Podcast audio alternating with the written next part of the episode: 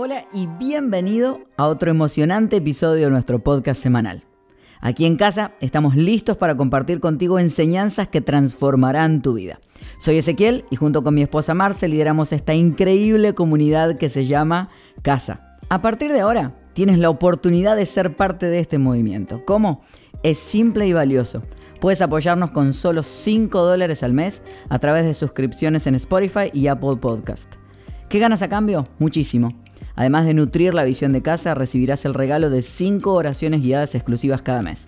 Así que prepárate para sumergirte en aprendizajes profundos, momentos relajados y conversaciones enriquecedoras. La puerta de casa está abierta para ti.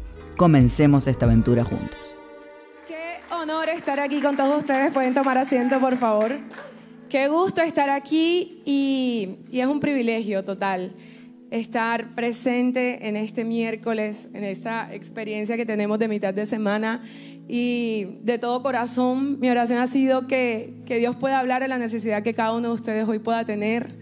Agradecerles por haber quizá cancelado planes, haber detenido otras cosas por estar hoy aquí. Y si de algo yo estoy convencida, es que cuando damos esos pasos en busca de Dios, no nos vamos a ir con las manos vacías. Él siempre va a tener algo para entregarnos, así que vamos a tener esa expectativa en esta noche.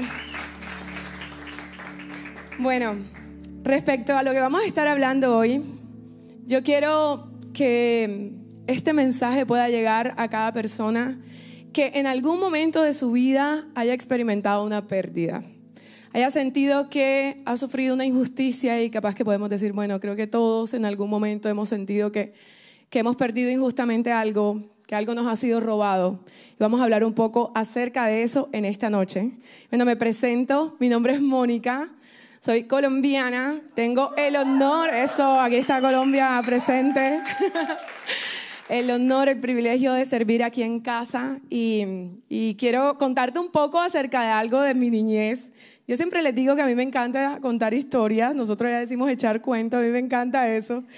Y les voy a hablar acerca de algo. Yo creo que de las bendiciones más bellas que Dios me ha dado ha sido darme una niñez espectacular. Yo creo que no nos faltó nada por hacer.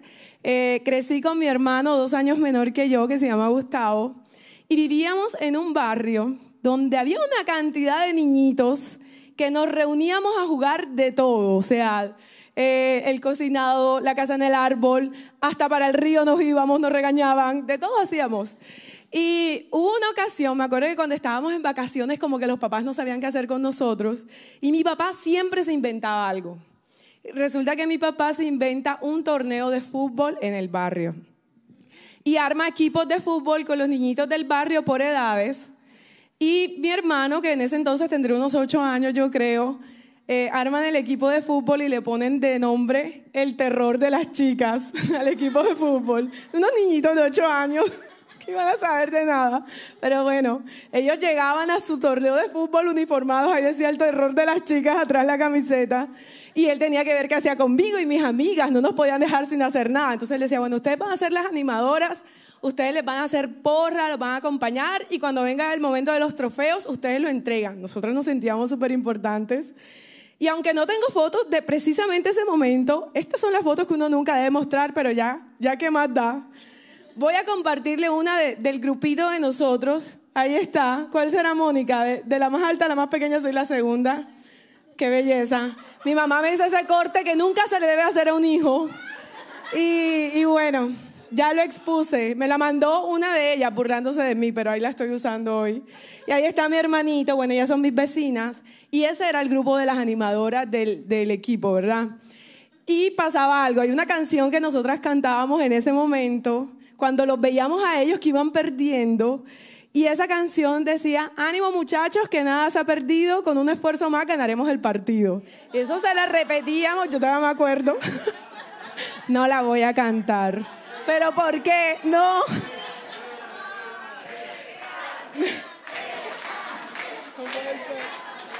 No hay respeto, Dios que se aprovechan. Estoy, bueno. No, es que cómo se canta eso es una barra. Ánimo muchachos, que nada se ha perdido, con un esfuerzo más ganaremos el partido. Qué horror. Pensé que lo peor iba a ser mostrar la foto, pero bueno. Eh, hablando de eso, justamente de lo que les voy a hablar en esta noche, hoy vamos a hablar de que no todo está perdido, no está perdido porque el partido no se ha acabado. Vamos a hablar un poco acerca de esto. Y quiero empezar hablándoles sobre algo maravilloso que tiene la Biblia y que necesitamos saber. Y, y esta palabra es restitución. Restitución es una palabra que aparece en la Biblia como una ley que en Éxodo, precisamente en Éxodo 22, sucede algo. Estábamos en la época de Moisés, donde había una sociedad que era netamente rural, donde las riquezas se medían por los animales, por las tierras, por lo que producía la tierra. Y Dios se da cuenta que está pasando una situación. ¿Qué situación está pasando? Que les roban las cosas que tenían y no había justicia para la gente que les robaban. Entonces Dios dice, no, vamos a poner esta ley y resulta que si alguien se roba una oveja, le tiene que restituir cuatro ovejas. Si alguien se roba un buey, deben restituirle cinco bueyes. Y ustedes dirán, pero ¿cómo así? Vale más la vida de un buey que de una oveja, ¿verdad?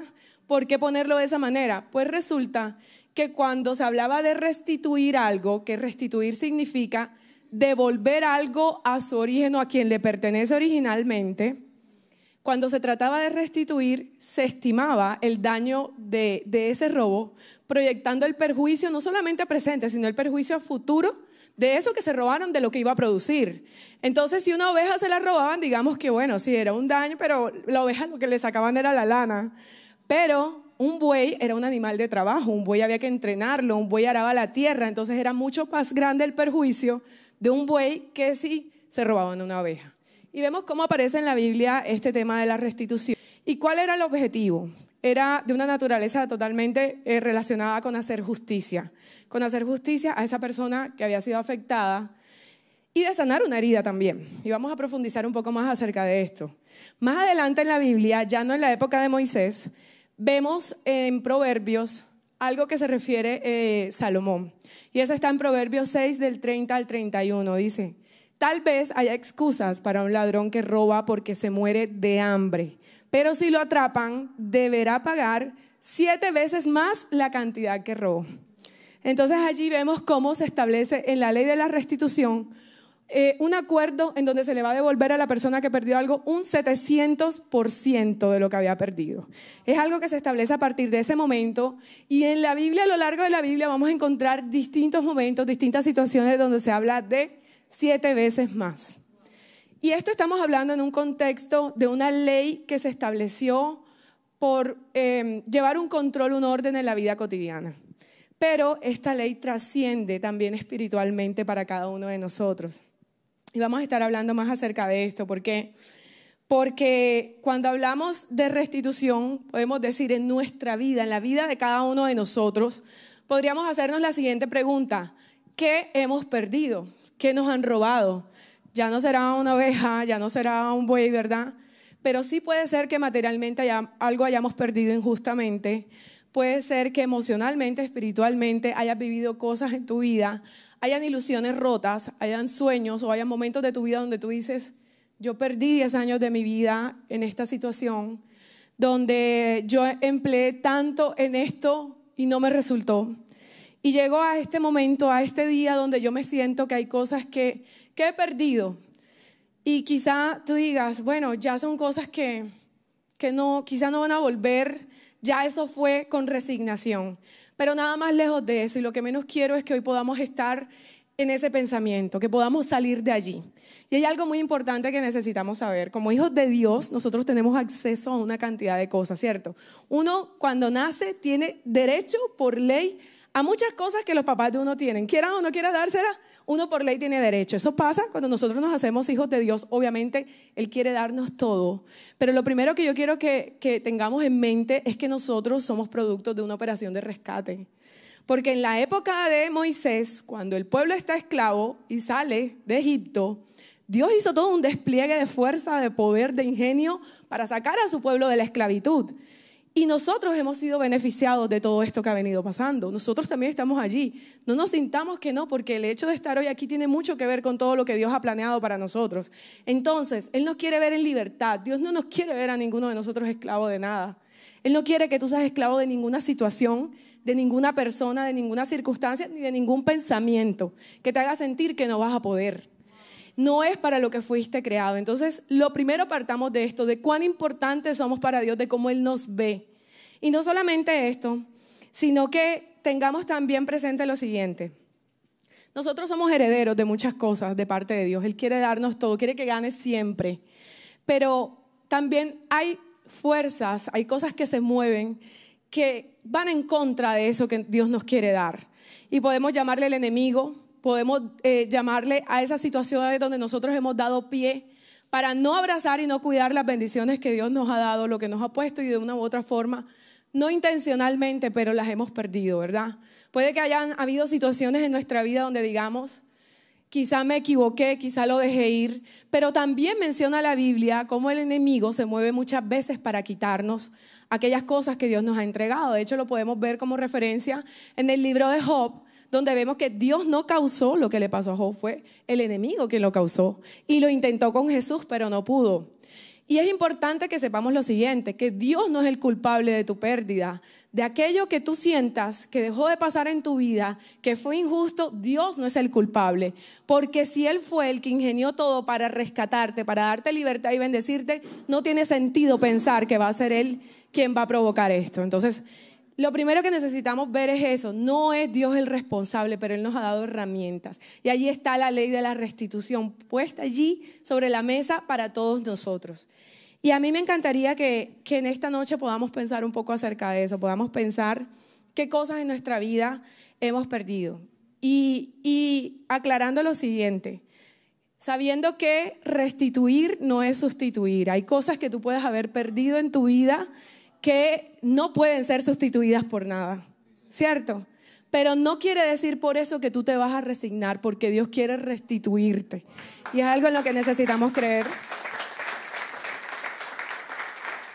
Y por esa razón, creo que el primer paso para acceder a esa ley, a ese derecho que tenemos, es hacer un inventario de esas cosas que hemos perdido. Y por eso quiero invitarlos a que nos tomemos un minuto a partir de ahora para pensar en aquellas cosas que nosotros sintamos que, que se han ido con el tiempo, que, que quizá creemos que ya no volvieron esos sueños rotos. Cualquier cosa que haya pasado en tu vida, vamos a, a, tener ese minuto para poderlo pensar. Así que yo hoy quiero invitarlos a que podamos cerrar los ojos y podamos tomarnos este minuto para hacer ese inventario de aquellas cosas que, que podamos haber perdido.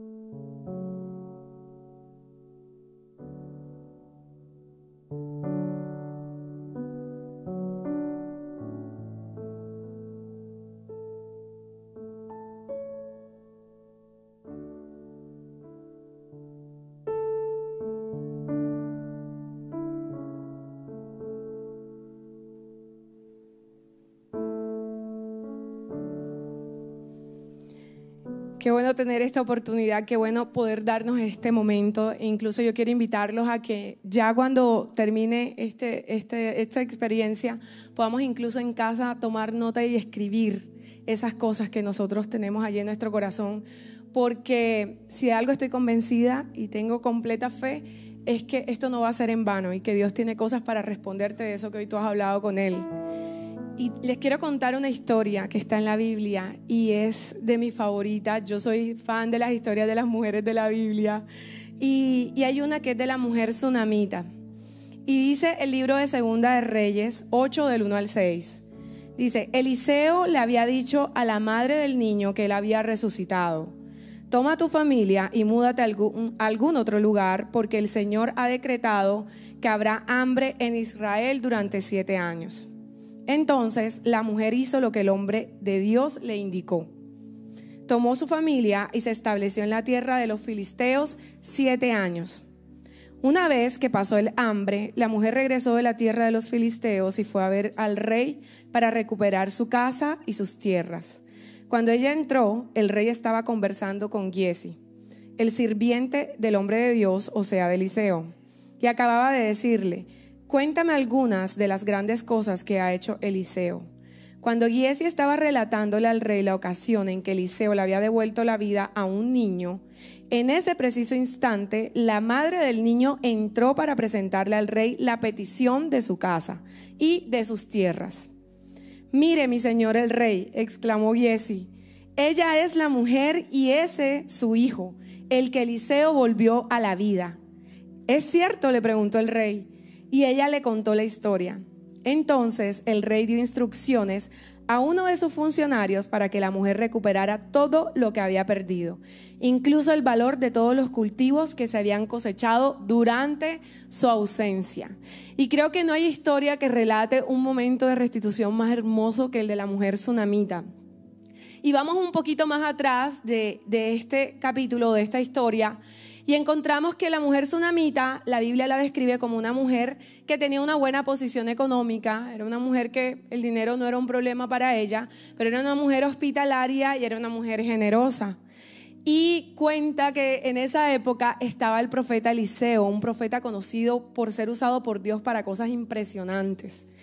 Y ella cuando veía que Eliseo llegaba a su ciudad, que era Sunem, por eso le, le llaman la Tsunamita, ella lo hospedaba en su casa, le decía, yo tengo aquí habitaciones, puedes quedarte, yo te voy a tener comida, puedes venir siempre. Y Eliseo tenía su asistente que era Giesi.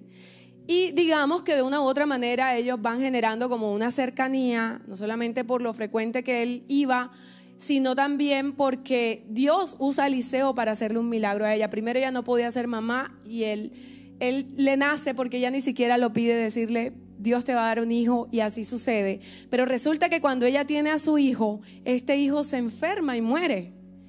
Y Eliseo es usado por Dios para hacer un milagro y ora por este niño y este niño vuelve a la vida. Estamos hablando que era una historia fascinante de muchas cosas que ella venía de pasar.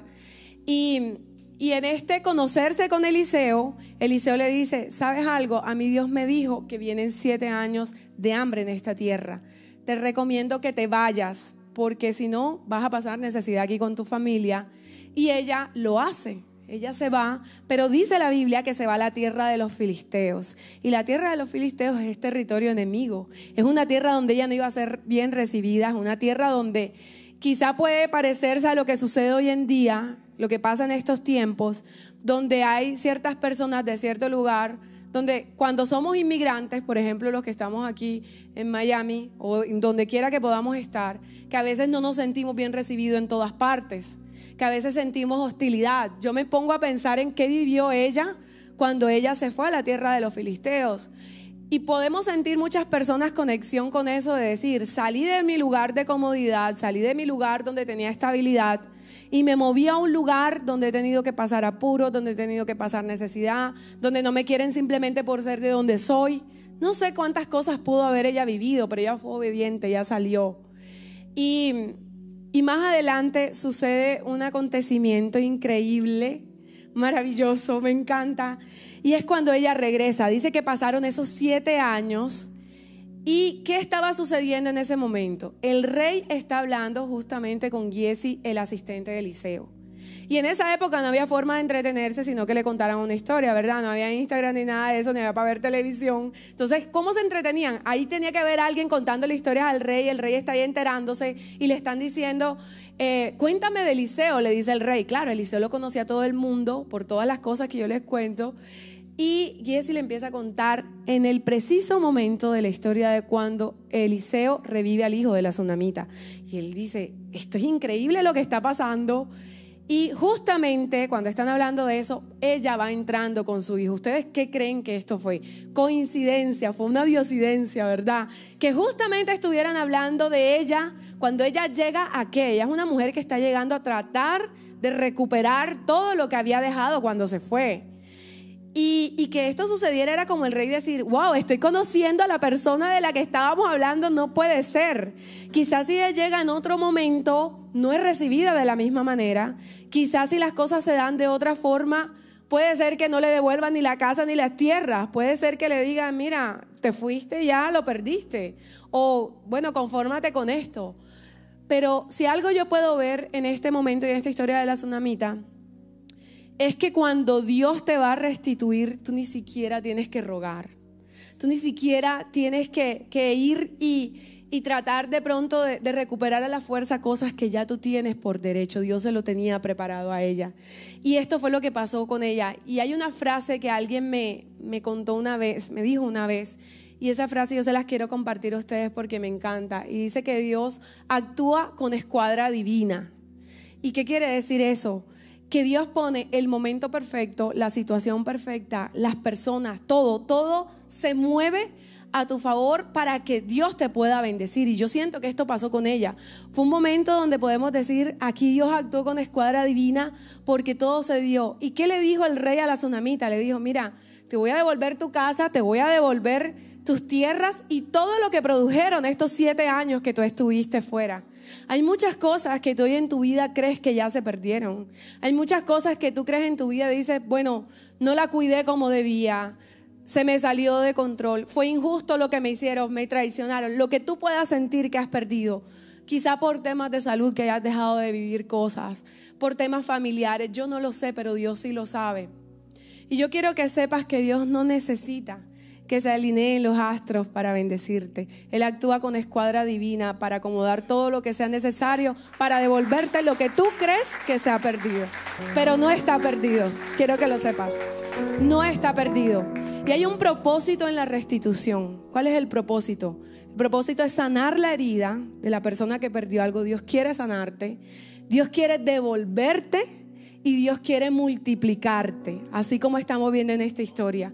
Y hoy tómalo para ti, tómalo para tu corazón, porque si hay algo poderoso es cuando nosotros somos conscientes de todo lo que nosotros como hijos de Dios podemos lograr, de todo lo que él quiere darnos, que no podamos que no tengamos que limitar en nuestra mente lo que Dios va a hacer ni puede hacer, porque así como lo hizo con ella y hay tantas historias de lo que él ha hecho, él quiere y puede hacerlo esta noche, en este momento en tu vida. Así que así como contábamos o cantaba en la historia, en la canción de, de las animadoras, no todo está perdido, el partido no se ha acabado, todavía hay muchas cosas que pueden pasar y Dios esta noche está listo para sanar, para devolverte y para multiplicarte, porque Él siempre tiene más para dar.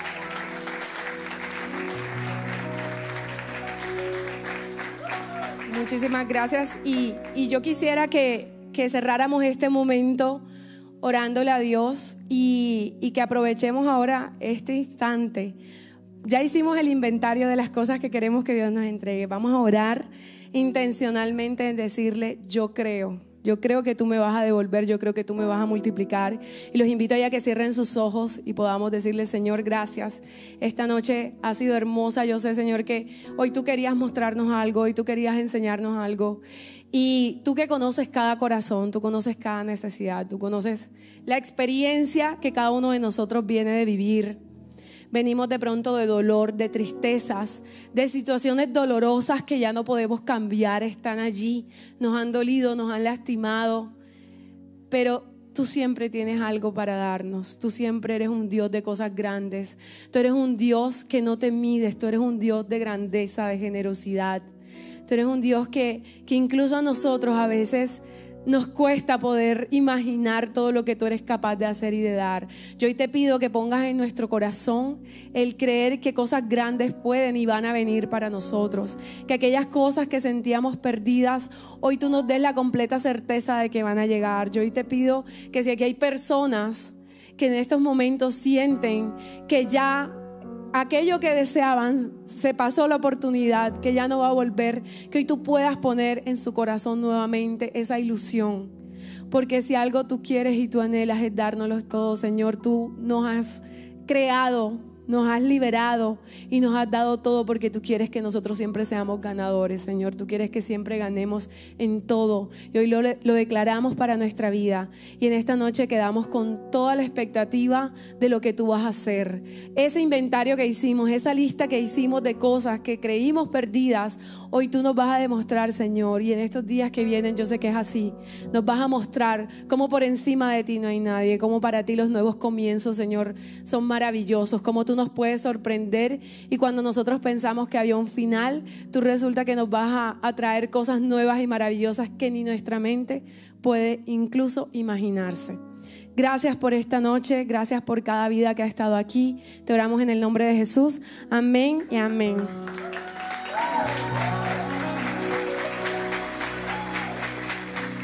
Qué lindo, qué lindo ha sido estar aquí, compartir con todos ustedes. Y ahora quisiera que podamos em, darnos este espacio para aquellas personas que puede que hoy por primera vez están aquí conectándose, nos están acompañando por primera vez y podamos dar eh, ese paso maravilloso, importante y necesario que es poder recibir a Jesús en nuestro corazón, que nos dé ese acceso a, todas esas cosas lindas que, que hemos estado hablando y muchísimo más. Y qué bueno que podamos todos hacer esta oración para recibirlo en nuestro corazón, para decirle a Jesús, yo te necesito en esta noche y vamos a hacerlo juntos. A la cuenta de tres vamos a repetir, Jesús, yo te necesito a la una, a las dos y a las tres. Jesús, yo te necesito. Amén. Vamos a darle un aplauso a todas las personas que hoy recibieron a Jesús por primera vez.